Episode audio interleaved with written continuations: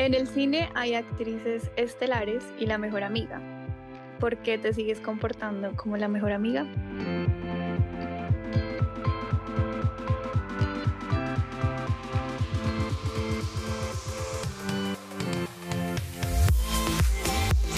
Bienvenido, bienvenida a Hazte Pasito con Nicole y Valentina, tu podcast favorito para reflexionar, cuestionarte acerca de la vida, el mundo y racionalizar tus emociones. Con este diálogo buscamos compartir nuestro conocimiento, ese logos que se va pasando de mano en mano y que no es propiedad de nadie, ya que como tú, nosotras también buscamos ser las personas que estamos llamadas a ser. Gracias por estar aquí y buscar tu despertar. Si resuenas con esta información, amaría que la compartieras para que más personas crezcan también. Bueno, esta frase salió de una película que se llama El descanso, que es con Cameron Díaz. Y bueno, se las recomiendo si no se la han visto. Pero bueno, este, este tema me parece súper chévere porque muchas veces no somos los protagonistas de nuestra propia película, historia, cuento, como lo quieran ver. Y nos dejamos en el segundo papel, en el papel secundario, poniendo por delante a un montón de personajes, a un montón de cosas que realmente nunca terminan de definir nuestra historia y aún así creemos que la define. Tienes razón, creo que es como cuando tú permites que el papel estelar de tu vida se lo lleve otra persona, llámese, no sé, papá, mamá, familia, mejor amiga o incluso pareja, novio, novia. Entonces, creo que el, el ejemplo más fácil de entender es como cuando tienes un novio y pones en él todas tus expectativas de vida, ¿no? Entonces, eh, digamos, proyectos y tu, pro sí, valga la redundancia, la proyección de tus sueños recaen en la otra persona, ¿no? O cuando tienes planes de irte con tu mejor amiga a vivir, no sé, fuera del país y estudiar en la universidad que ambas planearon y resulta que los planes no se dieron, entonces pues chao porque tú pierdes el control de tu vida precisamente porque se lo diste a otra persona que termina controlando por completo la historia. Sí, exacto, o sea, como que tú vives en piloto automático, ¿no? Y las decisiones la toma otra persona. tu guion pasa por todas las manos de todas las personas y realmente no, no está en tus manos como para decir yo escribí esta película, sino que fueron, fueron 40 directores. Exacto, y, no te das cuenta sino hasta que se va, ¿no? Hasta que el personaje muere, le pasa algo o bueno, simplemente sale de la película, no te das cuenta de que te quedaste sin estelar. Sí, y eso yo creo que ustedes que nos están escuchando han estado en, ese, en esa posición alguna vez en la vida o muchas veces en la vida, de pronto perdemos el norte y perdemos, o de pronto no tenemos tan claro hacia dónde queremos llevar nuestra vida y dejamos ese pedazo, digamos, como de pausa en manos de personas porque, no sé, porque estamos aburridos, porque no sabemos qué, qué, pues, qué, qué hacer con nuestras vidas muchas veces o es más fácil, ¿no? Sí, y simplemente como que, ay, pues que alguien no se haga cargo, o sea, que yo, yo mejor, yo mejor no, como que no quiero, no quiero, qué pereza. Y es eso, y, y hoy quiero traer este tema porque quiero que, mm, como yo me di cuenta y tomé conciencia en este momento de mi vida de muchas cosas, quiero que también ustedes lo hagan y, y, lo hagan a través de lo que aprendí leyendo un libro que me encantó que me lo leí en un vuelo de tres horas, literalmente. O sea, más crack. te, lo juro, como que tenía tantas ganas de leerlo y fue como en el momento preciso, en el lugar correcto, en un vuelo que digamos que pues tienes todo el tiempo silencio, concentración del mundo y de pronto uno no la aprovecha, pero no sé, a mí se me dio así se llama El Quinto Acuerdo, esa es de la saga de los cuatro acuerdos, o sea, se los, se recomiendo pues empezar con los cuatro acuerdos y después seguir con el último que se llama El Quinto Acuerdo. Brutal. Y em, bueno, lo que quiero decir con todo este libro lo que me dejó como más importante es que muchas veces no nos aprende, no nos enseñan, perdón, a, a desaprender nuestra propia historia y dejamos que la historia la escriban nuestros papás, eh, nuestra familia, eh, los juicios que te hacen amigos, tu pareja, tu hermano, no sé. Imagínense cualquier comentario que se les venga a la mente en este momento de alguien que les dijo cualquier cosa que a ustedes les molestó y los hirió y, y se sintieron de alguna forma identificados y que digamos resonó en, en su mente Mm, siento que todos hemos estado en ese lugar, en, en el lugar de, de, ser la víctima, ¿no? Y nos quedamos en el papel del victimario de, de la película. Entonces, yo quiero invitarlos a que ustedes cojan palomitas y vayan a un cine y se metan a, a su propia película.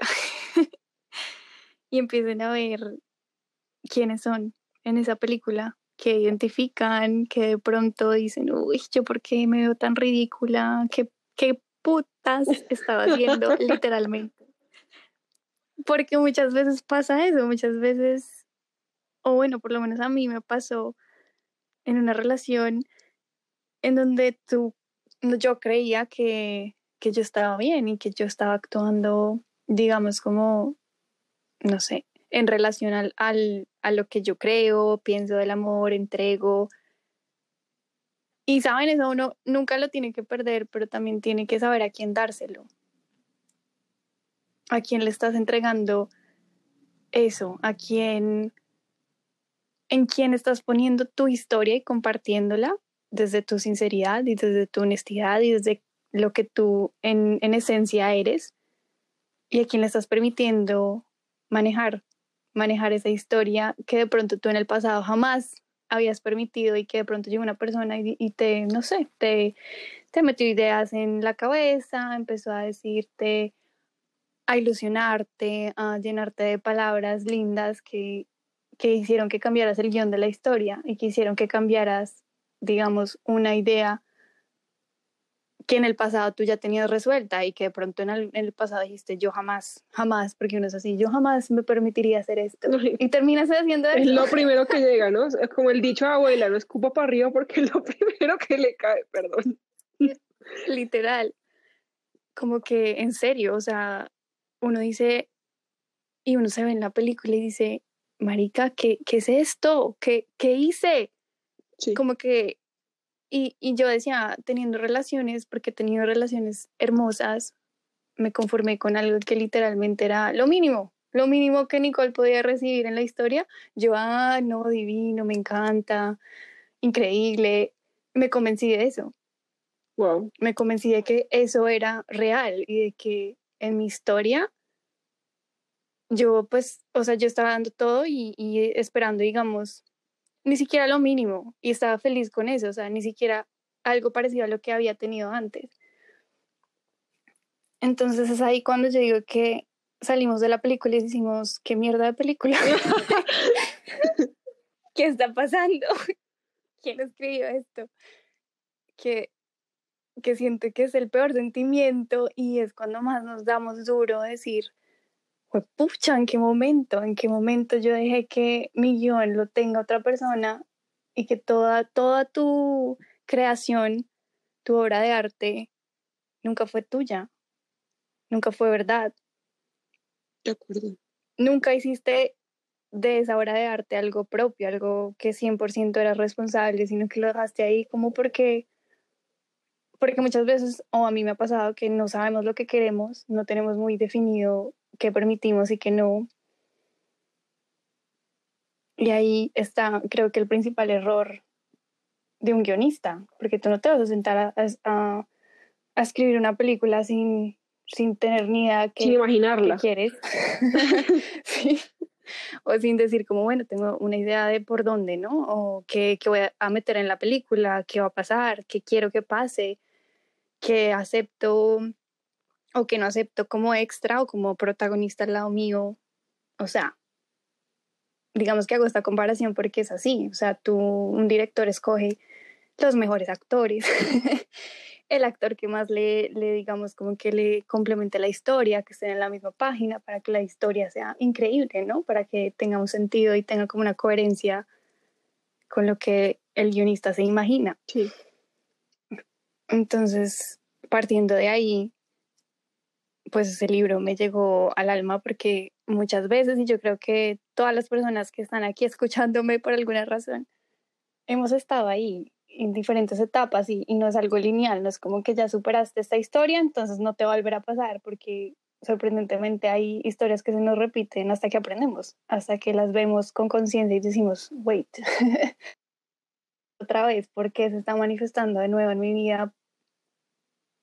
Y ahí es cuando siento que las cosas empiezan a cambiar para ti, porque te das cuenta. Y es, yo creo que ese es el primer paso de todo esto, es ser conscientes que los que pintamos la obra de arte somos 100% nosotros, es 100% nuestra responsabilidad y que los culpables que creemos que están afuera no existen. No, es uno. O sea, tú elegiste el personaje y tú elegiste lo que iba a pasar. Exacto. Es brutal. O sea, escuchándote, es como, como, como que uno se le abre la mente, ¿no? Porque, porque entonces es increíble las emociones que tú causas que me hacen incluso reflexionar y pensar en mi pasado, ¿no? Y cuando tú dices que a todos nos ha pasado, por ejemplo, a mí también me pasó, y, y creo que esto va a complementar mucho lo que tú dices, porque yo también tuve una relación, eh, como para resumir, para mí, en mi película, en mi mente, o sea, yo como me lo imaginaba, era, era una especie de historia de amor, ¿no? O sea, como la típica historia de amor de Hollywood que empieza como. Eh, el problema, entonces, la mujer es desinteresada y pues es difícil, ¿sí? Es una mujer que simplemente está completamente negada a la, a, la coestrella, ¿sí? Entonces el coestelar, que sería la pareja, eh, hace, hace, este esfuerzo, es este personaje que, que enamora a la audiencia, eh, que, que, enamora a todos alrededor y de que se gana la confianza y el cariño de, de esta persona, ¿cierto? De la, de la estrella. Y está, entonces empieza a vivir una historia de amor, ¿sí? Porque es como, como esa historia que pronto nos han enseñado de, ay, qué bonito, ta, ta, ta, se desenvuelve y vivimos eh, happily ever after, sí, como felices por siempre. y por ejemplo, hago paréntesis, la idea que nos venden del amor también. Sí.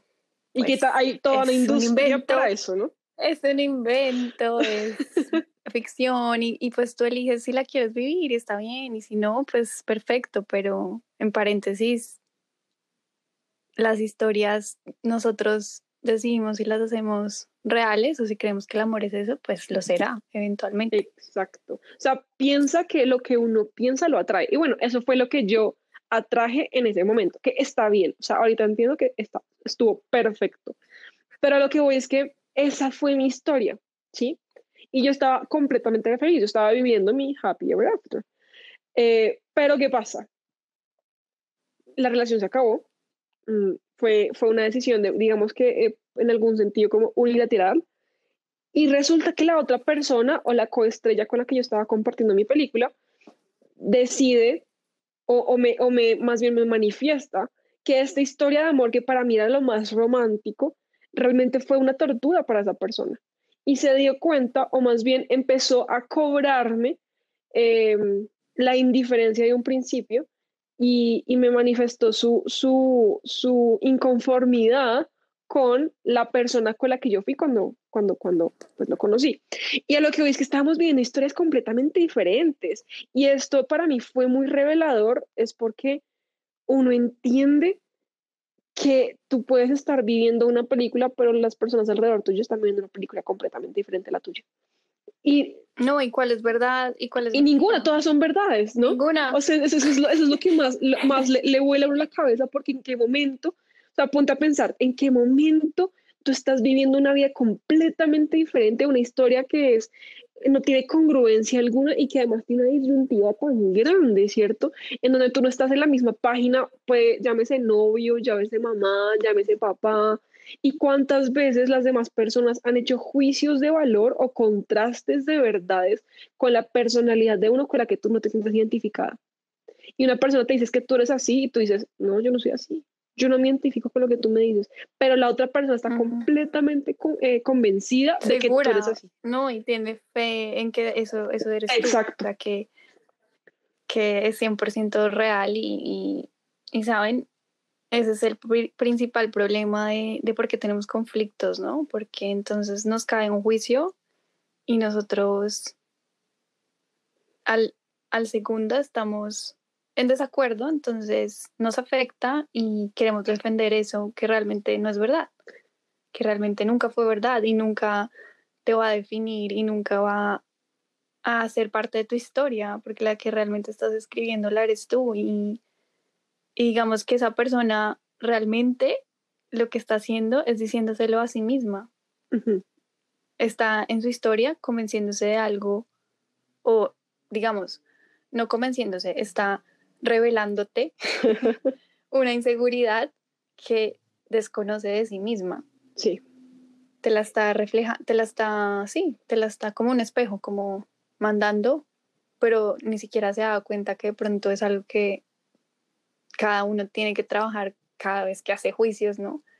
Porque todos hacemos juicios todos los días. Es que es, de hecho es la estructura del pensamiento humano, todo lo pensamos por contrastes, bueno, malo, eh, no sé, simple supervivencia, ¿no? Como esto me va a matar o, yo voy a poder hacerlo y, estar bien. Y, en qué punto eso también te, te, ¿cómo se llama esto? Influye en tu, en tu paz.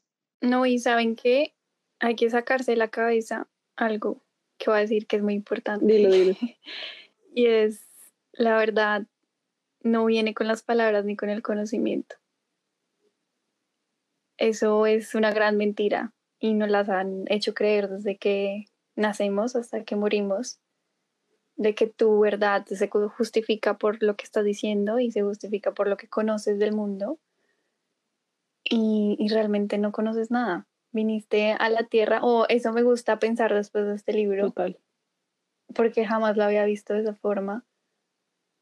Y es como que realmente la tierra es un lugar para desaprender, para que tu ego no exista, para que no te tengas que defender de nadie, de nada, que nada de esos juicios afecte tu felicidad, que seas 100% responsable de tus palabras y de que a través de eso transformes y ayudes a otras personas, ¿no? O sea, como que es súper revelador lo que estoy diciendo, pero nunca en la vida había pensado de esa manera y, y, y decirme a mí misma que todo lo que sé, pues realmente no es importante, o sea, realmente eso no me va a definir, o sea, porque yo sepa de moda, pues eso no me hace ni más ni menos, ni porque sepa matemática o porque haya leído 500 mil libros, me va, me va, digamos, a, a definir o a, a marcar un camino en el que yo soy así porque leí esto o porque vi esto en algo y, a partir de eso voy a escribir mi historia. Siento que es, es más como difícil porque nunca te lo han dicho y nunca te han dicho, deja de ser tú, deja de creerte a ti, o sea, deja de creerte la historia, sino que todo lo contrario, sé tú mismo, eres lo mejor. Sigue así, o sea, siento que siempre nos dan el mensaje contrario porque eso alimenta tu ego, o sea, eventualmente nos gusta y somos adictos a, eso, a justificar y, a defendernos y, no, no, no nos damos cuenta o no hacemos conciencia de que eso no es verdad. ¿Hasta qué punto buscamos reconocimiento de los demás? Sí, de que eso realmente jamás te va a hacer feliz, o sea, jamás en tu historia o en la película, si el protagonista está cayéndole bien a todo el mundo, pues no hay, no hay, o sea, no hay historia. Está complaciendo al resto del planeta, pues que sí, ¿cuál es el como que ah? no pues película tan aburrida. Sí, sí, exacto. En vez de, digamos, tener la valentía, porque siento que eres valiente cuando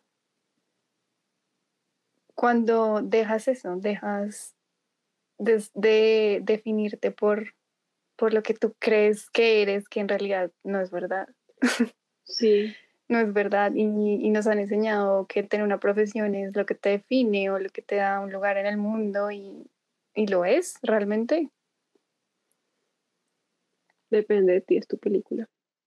Exacto. Realmente es tu película. Y dejemos de juzgar a los demás o de creer que conocemos todo de los demás solamente porque vimos una parte o un capítulo de la historia de su vida. Las personas cambian demasiado y el hecho que, no sé, conociste a una persona a los siete años, la persona ya cambió, maduró, pasaron diez años después y créeme que la película ha cambiado completamente. Entonces, dejemos de hacer como esos juicios de valor y démonos más pasito. Apropiense de, de este sueño, porque pueden estar pintando el cielo en la tierra o su propio infierno y, y están viviéndolo y, y, de pronto no se han dado cuenta de que están escribiendo, de si su historia es de drama o de felicidad y de amor. También. Sí, o quién sabe, o suspenso, de pronto hay personas que no, no, tienen ni idea de qué va a pasar y ni se quedan en qué va a pasar en la película y, y lo mismo. Le das el guion a mil personas que, que cambian el plot twist, entonces nunca saben realmente lo que quieren. De acuerdo. Súper el capítulo de hoy, ¿no? Me gustó mucho. Sí. bueno, espero que les haya llegado algo de lo que les dije y algo de lo que a mí me, me, ha cambiado la forma de ver las cosas. Total, esperamos seguir compartiendo más de las enseñanzas que tal vez nos han servido a nosotras, que les sirvan y que además pues les lleguen. Bye, nos vemos en otro podcast.